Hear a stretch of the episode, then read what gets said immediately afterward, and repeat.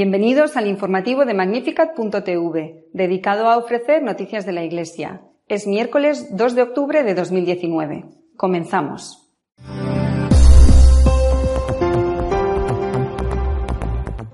La mayoría de obispos alemanes ha decidido seguir adelante con su esquema de sínodo, desoyendo la petición hecha desde el Vaticano.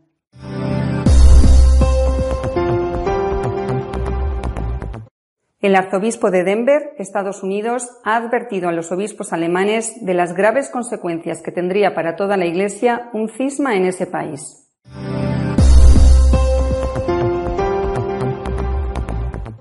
El cardenal Urosa ha criticado el instrumentum laboris del Sínodo de los Obispos sobre la Amazonía, diciendo que su antropología no es católica.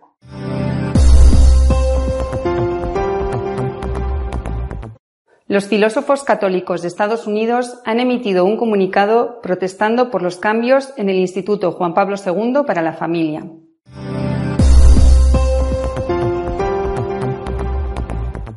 El Tribunal Constitucional de Italia ha sentenciado que es posible aprobar una ley de eutanasia. Ahora le toca al Gobierno elaborar el contenido de dicha ley.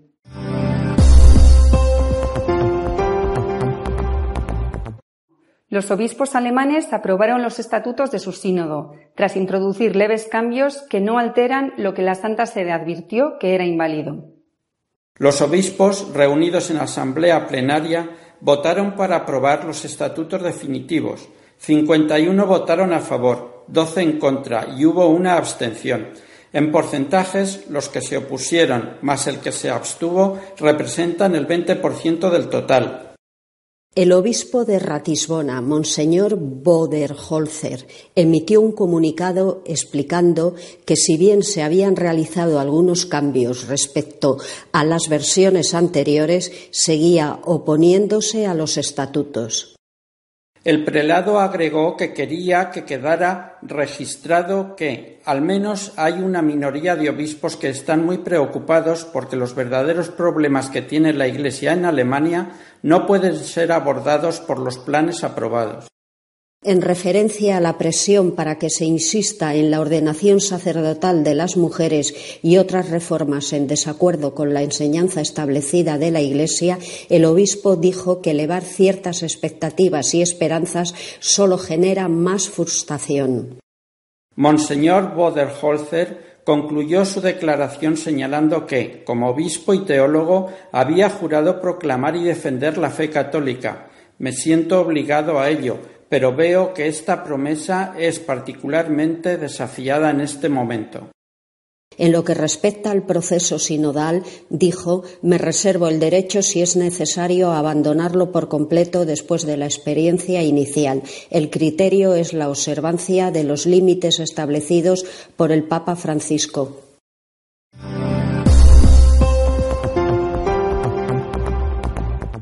El arzobispo de Denver ha escrito un artículo titulado El Papa Francisco y el posible cisma alemán, expresando las gravísimas consecuencias si éste se produjera.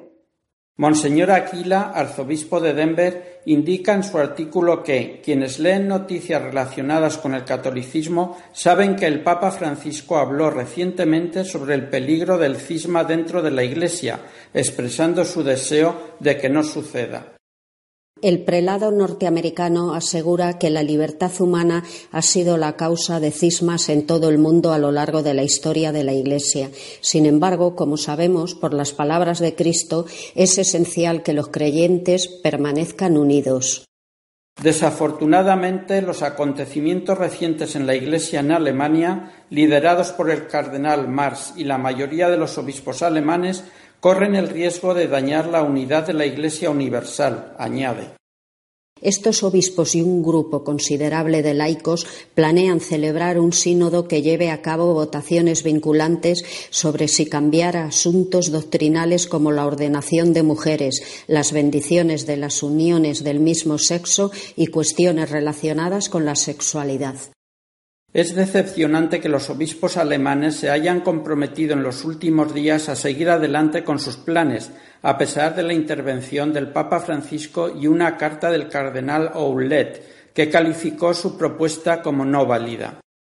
Solo hay que mirar la historia de las comunidades protestantes que se están separando constantemente entre sí por cuestiones doctrinales para ver el resultado de reemplazar la fe por creencias socialmente aceptables.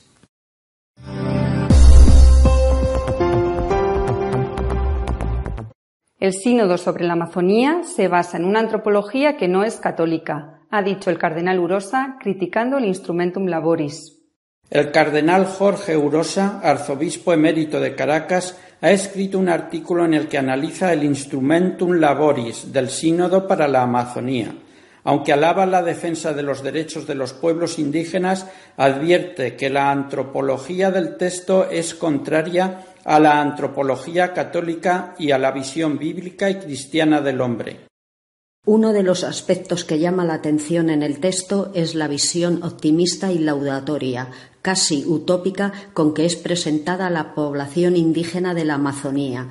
También se habla de la naturaleza en una redacción extraña a la visión cristiana, como un todo en el cual están asumidos los seres humanos y como madre tierra casi como de una persona. Se habla también de los clamores de justicia del territorio de la Amazonía y se presenta esta región como un lugar teológico donde se vive la fe y el cual sería una fuente nueva de revelación de Dios. Aquí encontramos un punto problemático, pues se atribuye a un territorio particular y a la lucha por la justicia la categoría de nueva fuente de revelación o fuente de una nueva revelación.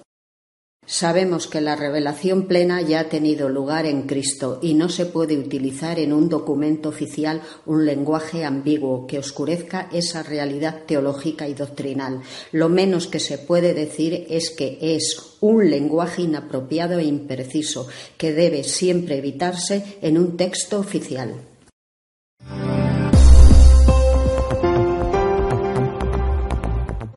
Esta vez han sido los filósofos católicos norteamericanos los que han protestado por los cambios llevados a cabo en el Instituto Juan Pablo II para la Familia.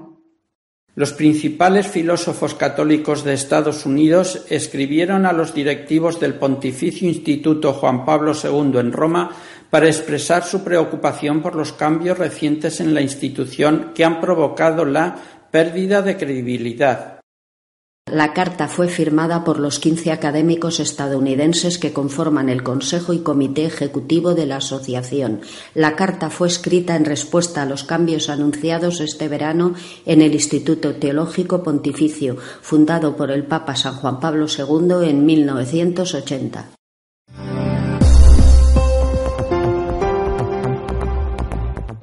El Constitucional italiano ha dado el visto bueno a la eutanasia. El Gobierno deberá ahora elaborar una ley que regule su aplicación. El Tribunal Constitucional de Italia ha considerado que no siempre es penalmente sancionable ayudar a morir a un enfermo con una patología irreversible que le causa sufrimiento físico o psicológico. Los magistrados han decidido que no es punible, bajo ciertas circunstancias, ayudar a morir a un paciente mantenido vivo mediante tratamientos de soporte vital y que sufre de una patología irreversible, fuente de sufrimiento físico y psicológico, que considera intolerable pero que es totalmente capaz de tomar decisiones libres y conscientes. En octubre de 2018, el Constitucional instó al Parlamento a acabar con el vacío legal sobre la eutanasia en el plazo de un año, hasta el 24 de septiembre de 2019, algo que no ha sucedido. Ahora el Gobierno tiene el deber de hacerlo.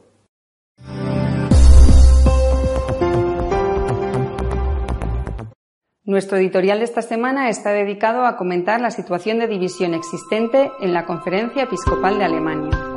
Lo último que sabemos de lo que está pasando en la Iglesia Católica en Alemania es que se han reunido eh, todos los obispos, la conferencia episcopal, y han votado los estatutos del próximo sínodo que van a tener eh, los católicos alemanes.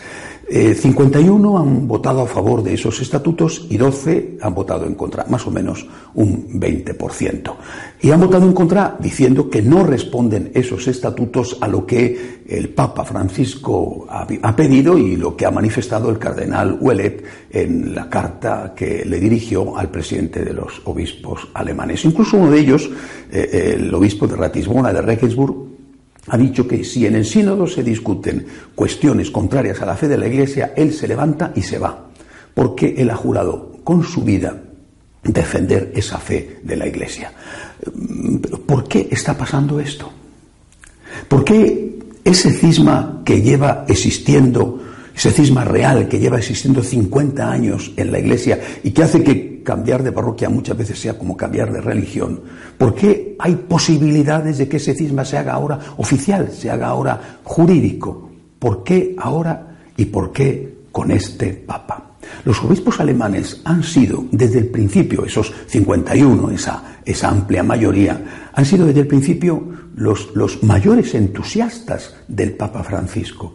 Han sido los que han estado a su lado de forma absoluta desde el inicio, e incluso posiblemente los cardenales de esa línea, pienso en el cardenal Max, por ejemplo, están entre sus electores y entre los que buscaron votos para que él fuera elegido. ¿Por qué entonces ahora el conflicto entre el Papa Francisco y los obispos alemanes. Conflicto, repito, que pudiera ser que llegara a expresarse como un cisma no solo real, sino jurídico. ¿Por qué? Hay que entender, hay que entender bien la línea de comportamiento del Papa Francisco.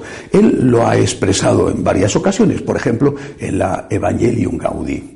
El Papa Francisco dice que él gobierna con, cuatro principios, con cuatro grandes postulados. El primero de ellos, el, más importante a la hora de entender el conflicto entre el Papa, entre el, Vaticano y, los obispos alemanes, el primero de ellos es que el tiempo es superior al espacio. También dice el Papa que la realidad es más importante que la idea, que el todo es más importante que las partes y que la unidad prevalece sobre el conflicto. Pero sobre todo el tiempo es superior al espacio. El Papa ha dicho muchas veces que su objetivo es poner en marcha procesos. Poner en marcha procesos que después den resultados y que ya no puedan ser eh, revertidos, que no pueda haber marcha atrás. Procesos que generen resultados. Bueno, para eso, lógicamente, hacen falta dos cosas. La primera, llevar a cabo, tomar algunas decisiones que favorezcan esos procesos en el tiempo. Por ejemplo, los nombramientos. Nombramientos para cardenales o nombramientos para obispos en sedes importantes. Nombramientos para cardenales es el propio cardenal Casper el que acaba de decir que con los últimos nombramientos de cardenales, que serán efectivos eh, eh, ahora en octubre, pues que ya no habrá marcha atrás porque tienen asegurada la mayoría en el colegio cardenalicio para elegir un papa en la línea de Francisco. Nombramientos para sedes importantes, pienso en ejemplos como Lima o Chicago o, o Bolonia.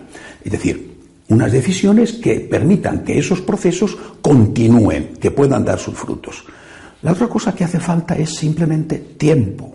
Hay que tener paciencia, hay que ir poco a poco, hay que evitar que se genere una reacción que eche por tierra los procesos puestos en marcha. Es como lo de la rana en la cazuela de agua. Pones a la rana en la cazuela de agua cuando el agua está fría y la rana se queda allí tranquilita y quietecita. Vas calentando el agua poquito a poco, la rana no se mueve hasta que el agua hierve y ya es demasiado tarde. Metes a la rana en la cazuela cuando el agua está hirviendo y la rana pega un salto inmediatamente y se escapa. Hace falta tiempo. Y este tiempo es el que parece ser que no quieren darle al Papa los obispos alemanes. Ellos tienen las cosas ahora, la quieren ya, tienen prisa. Bueno, quizá es que no crean mucho en lo de que el tiempo es superior al espacio y, y han visto que en la historia ha habido muchos grandes hombres que han dejado todo atado y bien atado y que después, después de unos años, han terminado con sus huesos en quién sabe dónde, incluso a lo mejor en un estercolero. Ellos dicen que no están dispuestos a esperar 10 años o 20 años o más para eh, que se apruebe la homosexualidad o para conseguir que las mujeres sean sacerdotisas. Lo quieren ahora, no quieren esperar más tiempo. Bueno, para, para, para muchos ahí es donde está el conflicto. No sería, por lo tanto, una cuestión Digo, posiblemente, ¿eh? no sería una cuestión de fondo, sino de forma. Repito, para algunos el Papa con sus procesos estaría yendo en esa misma dirección, pero no quiere precipitarse, quiere ir poquito a poco. Y esto es, repito, lo que los obispos alemanes no quieren aceptar, no quieren darle al Papa ese tiempo. Otros de esa misma línea no están de acuerdo y, dicen, bueno, a lo mejor es que con esto del tiempo y el espacio el Papa nos está engañando y, en realidad no quiere ir allí, sino que quiere tenernos entretenidos. Es decir, para algunos es una cuestión de forma y para otros es también una cuestión de fondo y dudan de que el Papa sea lo suficientemente progresista. Dentro de ese campo hay división de opiniones. Unos dicen que, que el Papa quiere ir allí y otros dudan hasta de que el Papa quiera ir en ese camino. Bueno, yo creo de verdad que Dios es el Señor de la historia. De verdad que también pienso que, el tiempo es superior al espacio y que además eh, la unidad prevalece sobre, sobre los problemas, sobre la división. Pero sobre todo creo que Dios es el Señor de la historia. Y he visto además que en la historia muchas veces ocurren cosas que no estaban previstas y que hace que todo cambie ¿Quién podía prever la Revolución Francesa? Cuando aquellos obispos previos a la Revolución, obispos franceses, pues muchos de ellos parecía que no tenían fe en Dios y hasta se burlaban de la fe de sus fieles. ¿Quién podía prever la Revolución Francesa? ¿Quién pudo prever la Revolución Soviética de 1917? Muchas veces suceden cosas en la historia que hacen que todos esos planes salten por los aires y esas cosas Dios las conoce, están previstas por Dios. Dios es el Señor del tiempo, Dios es también el Señor del espacio. Por eso, por eso yo creo que, eh, aunque parezca que está todo atadísimo, superatadísimo, bueno, pues, pues hay que confiar en Dios. Ahora, ¿qué tenemos que hacer nosotros los que, los que somos víctimas de los insultos diarios, de las amenazas diarias, porque no queremos ir en esa dirección? Porque queremos ser fieles a la palabra y a la enseñanza de la Iglesia durante dos mil años. ¿Qué tenemos que hacer nosotros? Pues nosotros que estamos viendo con tristeza cómo se pelean ellos. Estamos viendo con tristeza cómo los que antes apoyaban al Papa Francisco ahora le denigran.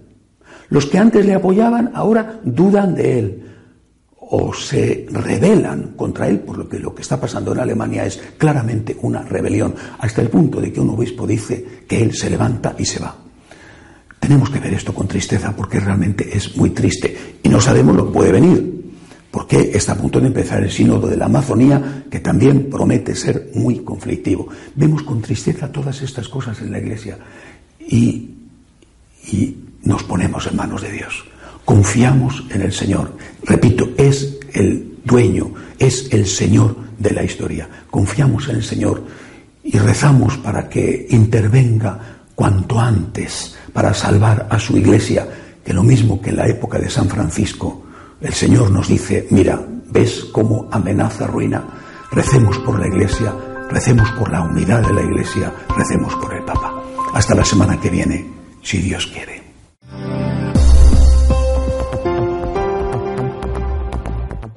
Si desean estar al día de lo que va sucediendo en la Iglesia, pueden hacerlo en nuestra página web de noticias católicosonline.org.